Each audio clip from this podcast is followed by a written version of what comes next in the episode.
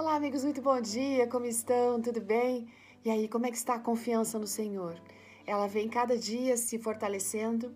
Você crê que às vezes as dificuldades que aparecem em nossa vida, elas também vêm e vêm para nos ajudar a desenvolver essa fé, essa confiança em Deus? A história de hoje é encaminhada pela Sayonara da Fonseca Almeida. Ela é casada, trabalha lá no Ministério da Mulher e da Criança, na Associação Bahia Central, vem nos ajudando a perceber como nas dificuldades a nossa fé pode sim ser fortalecida. Ela conta que foi em maio de 2015, ela recebeu uma notícia assim que deixou ela arrasada e não era para menos, gente. Algo inesperado estava acontecendo. Foi descoberto que a mãe dela estava com um tumor no cérebro. A mãe tinha acabado de sair do consultório, ligado para ela ali, estava em prantos e a Sayonara ficou em desespero, né? Perguntando como é que pode isso acontecer.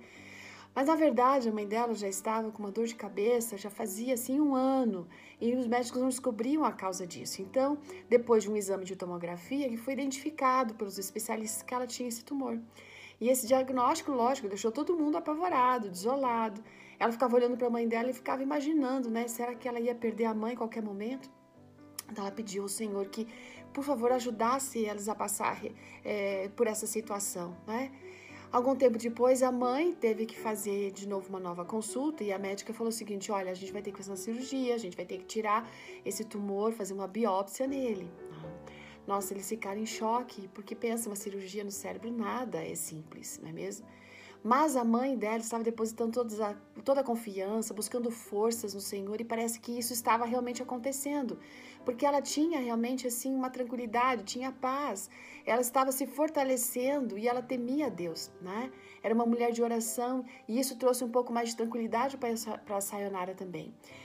Bom, o que aconteceu é que as pessoas estavam orando, intercedendo para que o Senhor estivesse adiante dessa situação. E a gente nunca pode esquecer que a oração de muitos é, é é, é, é, é algo que traz poder, traz poder. Embora eles estivessem confiantes, veja bem, para fazer aquela cirurgia, Deus impressionou a, a mãe dela para que ela não fosse operada. Então, o que aconteceu, gente? Eles buscaram um novo especialista, um novo neurologista para poder fazer esse diagnóstico. Foram lá para Salvador, na Bahia. Os exames foram feitos, foi tudo confirmado, o diagnóstico, mas houve uma surpresa nessa história toda. O médico falou o seguinte: olha, não há necessidade, não há necessidade de fazer uma nova cirurgia, ou melhor, uma cirurgia. Por quê? Esse tumor é muito pequenininho e é provável que ele esteja aí na sua mãe desde que ela é criança. E ela conviveu há mais de 50 anos com ele, não tem necessidade de mexer em alguma coisa que está quieta. Gente, qual é essa experiência? A Sayonara e a sua mãe aprenderam a confiar em Deus, a reconhecer que o Senhor faz milagres.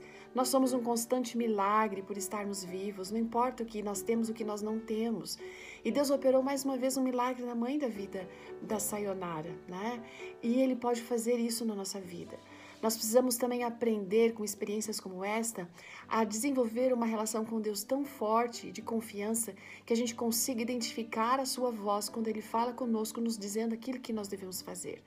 Nós não podemos simplesmente ignorar as coisas que são necessárias a serem feitas, mas a gente precisa saber quando Deus nos diz alguma coisa diferenciada e buscarmos e realizarmos isso, porque alguma coisa é, boa, uma resposta ele tem para a nossa situação. Que você fique com esse texto de Salmo 31, verso 14, e que ele seja a sua oração também, quando o salmista diz o seguinte: Quanto a mim, Senhor, eu confio em ti, porque eu digo o seguinte: Tu és o meu Deus. Que essa seja a sua realidade e a minha também, não é? Um grande abraço e até amanhã. Tchau.